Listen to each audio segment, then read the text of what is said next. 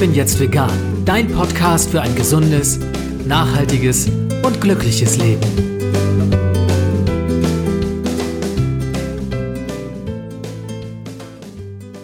Hey und herzlich willkommen zum Ich bin jetzt vegan Podcast. Mein Name ist Jens Herndorf und bei mir ist Lisa Albrecht. Hallo Lisa. Wir haben das große Vergnügen, eine Doppelfolge zu machen, denn in der letzten Folge der vierten grün-veganen Sprechstunde haben wir uns schon über vegane Mythen und Vorurteile unterhalten.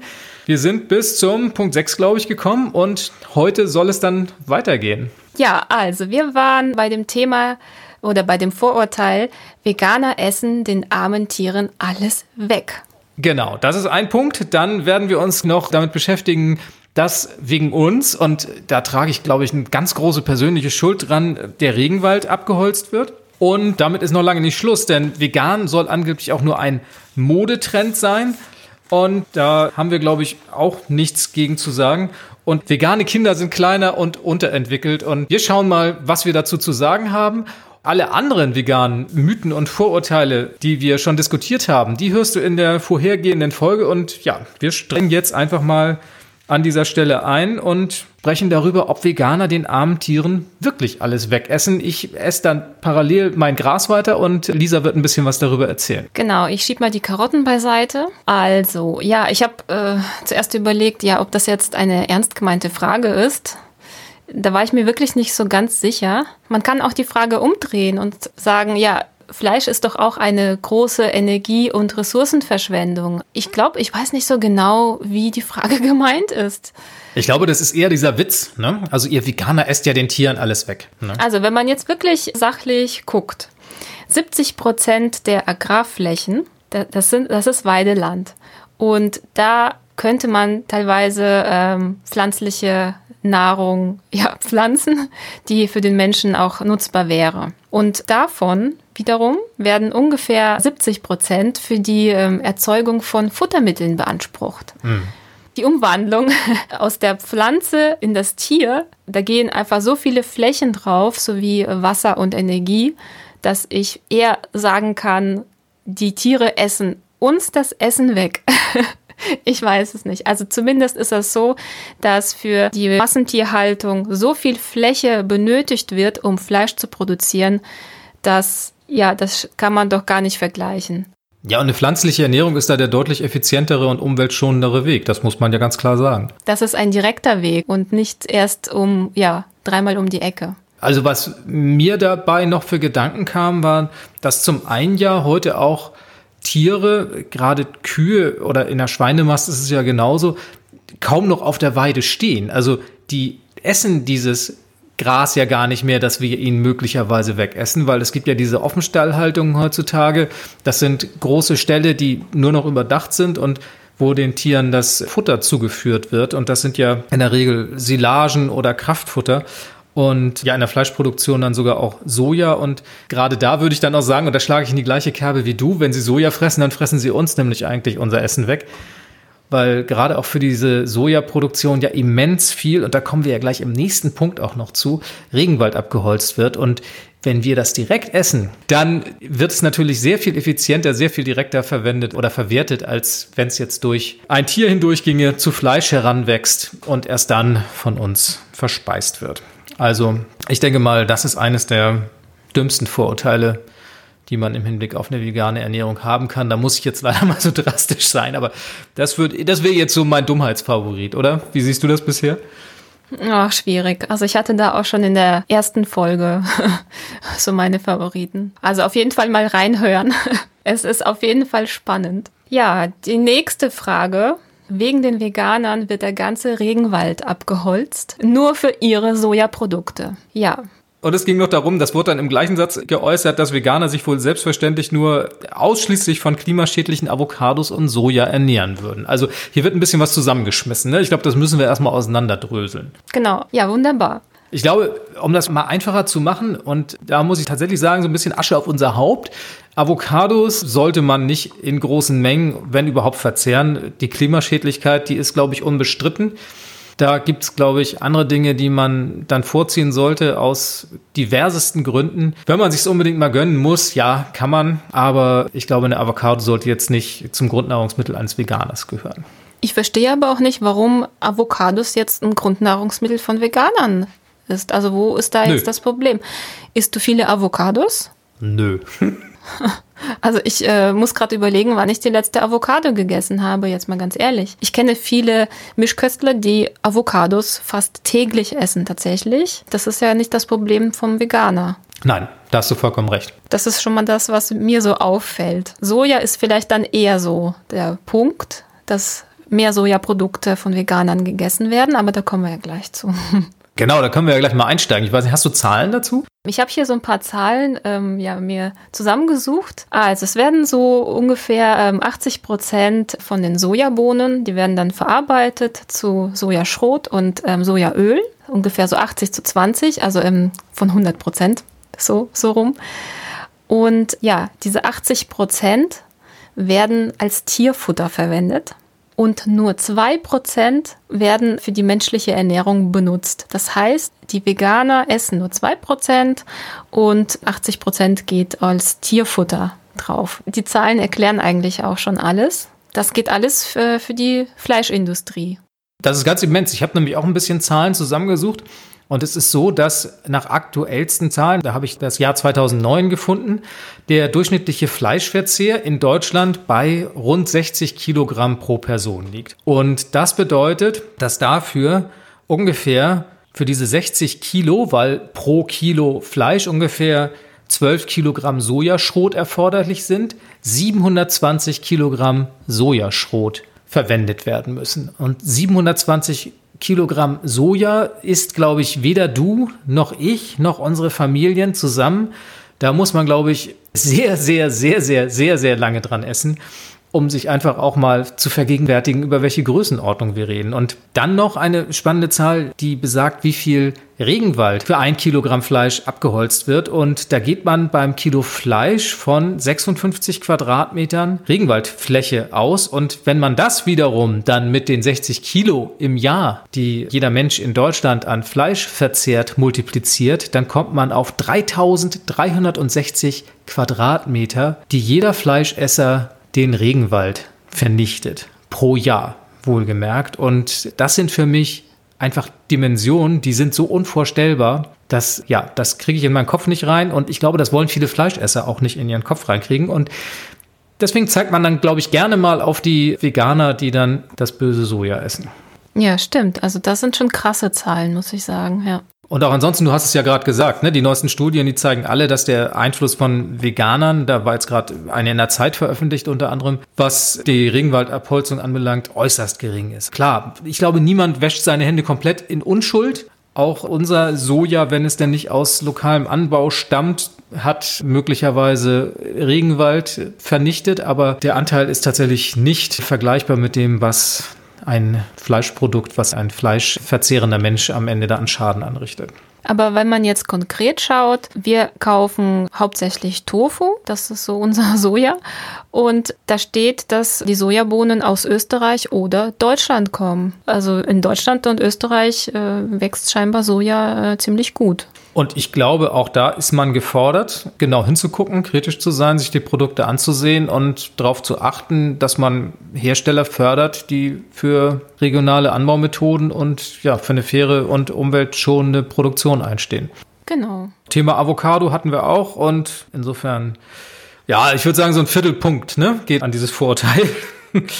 so ein kleines Eingeständnis muss man schon machen, aber ich glaube, das zielt auch so ein bisschen darauf ab und du hast es ja auch gesagt, dass diese Problematik und ich habe das ja auch mit dem Fleischkonsum angedeutet, das ist ja nicht nur unsere Problematik als Veganer. Ich glaube, dass das jedermann betrifft, egal wie er oder sie sich ernährt und dann kann man, glaube ich, immer nur froh sein, dass man als Veganerin, als Veganer einen möglichst geringen Anteil an diesen Schäden hat, wobei am Ende wir leben halt auf dieser Welt, wir nutzen die Ressourcen und ich glaube, ganz ohne Spuren zu hinterlassen, wird es uns nicht möglich sein zu existieren. Ich finde auch zum Thema Regenwald, wenn man jetzt schon da so akribisch guckt, wer Palmöl konsumiert, äh, und das wird ja in nicht nur veganen Lebensmitteln eingesetzt, sondern überall.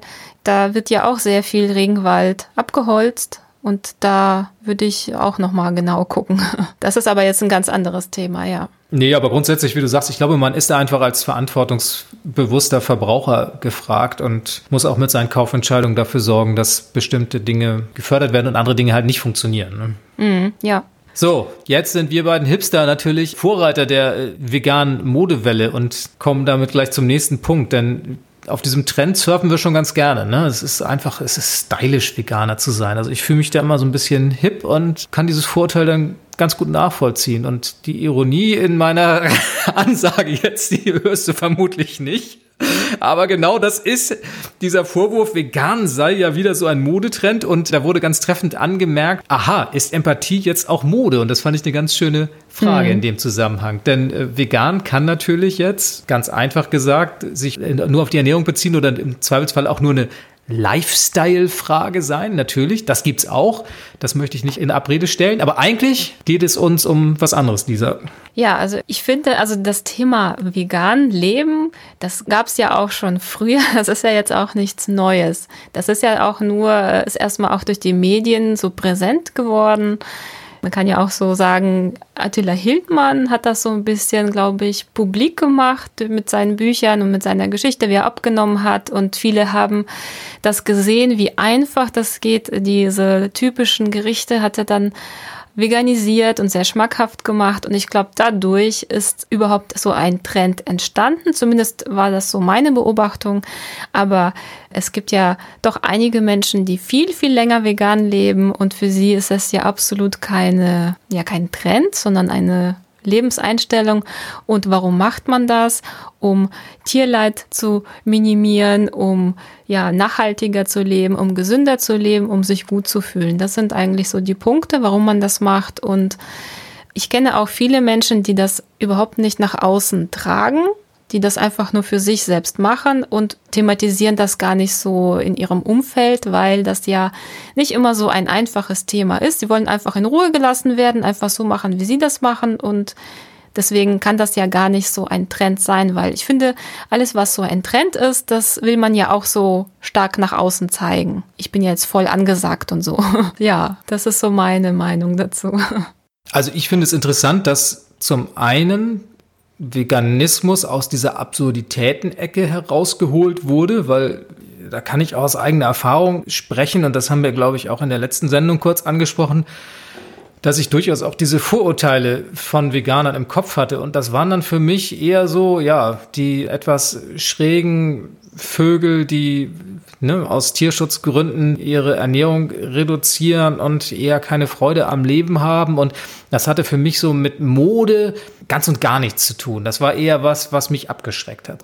Und heute, denke ich mal, haben wir die Situation, dass Veganismus eher positiv konnotiert ist. Also man verbindet vielfach damit nicht mehr diese negativen Dinge, die vielleicht lange da mitschwangen, so auch im Hinblick auf eine gewisse Spaßbefreitheit und all diese Dinge. Und insofern sehe ich das auch gar nicht so als negativ. Also ich mag jetzt dieses Wort Mode nicht unbedingt, aber mittlerweile trifft es auf eine etwas breitere Basis. Aber da bin ich dann auch neugierig geworden und habe mir mal die Zahlen angesehen. Und wir sind ja tatsächlich auch gar nicht so viele, wie wir immer alle denken. Also wir leben ja auch da in unserer Filterblase. Und in Deutschland sind es im Moment tatsächlich nur 1,6 Prozent der Bevölkerung und das sind 1,3 Millionen Menschen. Also das sind nicht so viele. Im Verhältnis zur Gesamtbevölkerung sind wir dann tatsächlich ein ja, eher absurdes kleines Völkchen. Und ich finde auch, wenn man von der Mode spricht, müssten das schon noch mal ein paar mehr sein. Also ich habe nichts dagegen, wenn das langfristig zur Mode wird und dann aber auch dauerhaft bleibt oder beziehungsweise dauerhaft auch Menschen dabei bleiben. Und klar, dieser Begriff Mode, der ist so ein bisschen böse, weil es ja tatsächlich um mehr geht. Also es ist, wie du sagst, das ist eine Lebenseinstellung. Das ist verbunden mit einer gewissen Ethik, mit einer gewissen Haltung. Und insofern kann ich tatsächlich nur sagen, dass ich denke, dass auch der Veganismus, glaube ich, so Aufs und Abs erleben wird. Es wird immer mal wieder gefragter sein, dann wird es vielleicht mal ein bisschen weniger angesagt sein. Und ich hoffe nur, dass diese Welle dann langfristig nach oben zeigt. Und wie man das dann nennt, ist mir wenn es den Zweck heiligt dann am Ende, also wenn, wenn wir alle dann weniger Tiere essen und der Umwelt Besseres tun, ist mir relativ wurscht, ob man das dann Mode nennt oder sonst was. Mir geht es dann darum, dass die Ziele erreicht werden. Es ist ja auch so viel einfacher geworden, äh, vegan zu leben, im Gegensatz noch vor, vor 20 Jahren. Und es kann auch sein, dass der eine oder andere irgendwelche ja, bestimmten Produkte kauft, weil man die ja auf Facebook und Instagram gesehen hat bei den angesagten Influencern, dass man dann ja auch so mitmachen möchte als Trend. Das kann auch sein, weil das ja auch alles sehr mm, ja ja auch je nachdem, wo man natürlich guckt, aber schon sehr so frisch und äh, gesund dargestellt wird. Und klar, also kann man auch den Eindruck bekommen, aber wenn man jetzt so wirklich ähm, sich die Realität anguckt und den Durchschnittsveganer anguckt, glaube ich nicht, dass das jetzt so ein Trend ist, sondern wirklich einfach eine Überzeugung. Und ja, es wäre wirklich schön, wenn das wirklich so ein Trend wäre und ja, statt 1,6 Millionen dann plötzlich 20 mitmachen würden, dann ja, hätte ich auch nichts dagegen. Ja, und wenn man sich mal umschaut auf beispielsweise veganen Straßenfesten oder Demonstrationen für Tierrechte, anderen veganen Aktionen, da sieht man ja auch, dass Menschen auch aus ganz, ganz unterschiedlichen Beweggründen vegan leben. Und ich glaube, das ist auch eine tolle Basis, dass man sieht, das ist jetzt nicht nur ein Bein, auf dem man da steht, sondern es gibt Menschen, denen ist halt der Tierschutz das Allerwichtigste. Andere kämpfen für den Erhalt unseres Klimas und wieder andere sind einfach nur auf ihre Gesundheit bedacht oder auf die Gesundheit anderer Menschen. Und insofern ist das, denke ich, ein extrem tolles Fundament und eine Mode wäre für mich da deutlich einseitiger und tatsächlich auch nicht so unterfüttert mit ja, Gedanken und Haltungen, die dazugehören, sondern eine Mode konsumiere ich mal, die mache ich mal eben mit und die haben wir mit Sicherheit auch dabei, die Leute. Und die haben es dann vielleicht auch eher schwierig, dann dabei zu bleiben, wenn es vielleicht mal etwas anstrengender wird. Aber ich glaube, wer sich wirklich intensiv mit dem Thema auseinandersetzt, für den kann das einfach auch keine Mode sein. Das ist dann immer mehr. Hm. Also bei mir war es so, dass ich ja in erster Linie damals aus gesundheitlichen Gründen vegan geworden bin. Ich wollte einfach gucken, was macht das mit meinem Körper und die Klimaaspekte, Umweltschutz auch eine Rolle gespielt haben. Aber dass dieser ganze Aspekt, was Tierschutz und sowas anbelangt, ist mit der Zeit erst sehr viel größer geworden. Und wenn es anderen Menschen auch so geht, dass dieser modische Aspekt lockt und sie sagen, oh, da möchte ich gerne dabei sein und dann aber so ein Sinneswandel eintritt, ich habe nichts dagegen. Ja, finde ich auch.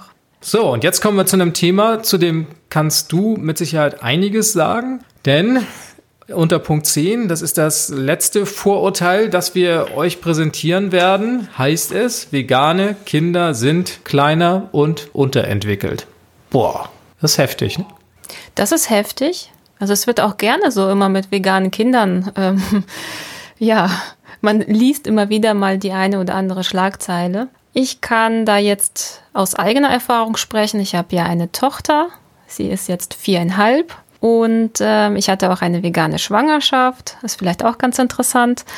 Und meine Tochter wächst komplett vegan auf. Also sie hat bis jetzt, bis heute Abend kein Tropfen Tiermilch getrunken und kein Stückchen Fleisch gegessen. Das kann ich mit hundertprozentiger Sicherheit sagen, weil ich war immer dabei zum Thema vegane Kinder sind kleiner. Ich weiß, wo das herkommt. Ähm, es gab ja eine Studie. Ich weiß jetzt gar nicht, ob sie jetzt wirklich komplett ausgewertet wurde. Als die ersten Ergebnisse durchgesickert sind, war sie noch nicht komplett ausgewertet. Ja, und da war das so, es wurden vegane Kinder und nicht vegane Kinder verglichen natürlich und da kam heraus, es gab mehr vom Prozent her vegane Kinder, die kleiner waren. Ich würde jetzt nochmal nachgucken, wie das ausgegangen ist, weil die wollten auf jeden Fall nochmal genau schauen, warum sind diese Kinder zu klein. Man kann das nicht nur an der Ernährung festmachen, es gibt ja viele Faktoren. Und ähm, da würde ich jetzt nicht voreilig äh, sagen, das stimmt so. Deswegen, da muss man ganz, ganz äh, ja, pingelig drauf gucken. Bei uns ist das so, ähm, meine Tochter, sie ist in dem Normalbereich, also man geht ja immer zu der U-Untersuchung und die Kinder werden ja gemessen und so. Und sie ist in dem Normalbereich, aber im oberen Bereich. Also sie ist recht groß. obwohl wir Eltern gar nicht so groß sind. Und jedes Mal, ähm, also wenn ich auch so neue Eltern auf dem Spielplatz treffe, die uns jetzt noch nicht so kennen, dann fragen sie, ja, sie ist aber jetzt schon so fünf, sechs, ja, so fünf. Sie wird immer älter eingeschätzt. Und ich sage, nein, sie ist vier, viereinhalb, ja, und dann so war's.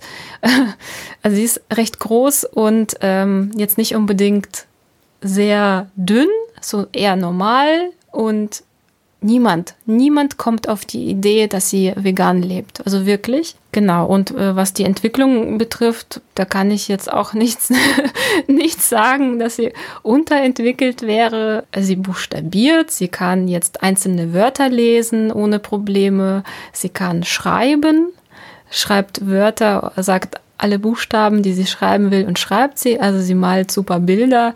Sie hat gestern mit mir eine Stoffpuppe genäht. Äh, hallo, also äh, was will ich mehr? Ja, also es funktioniert alles wunderbar.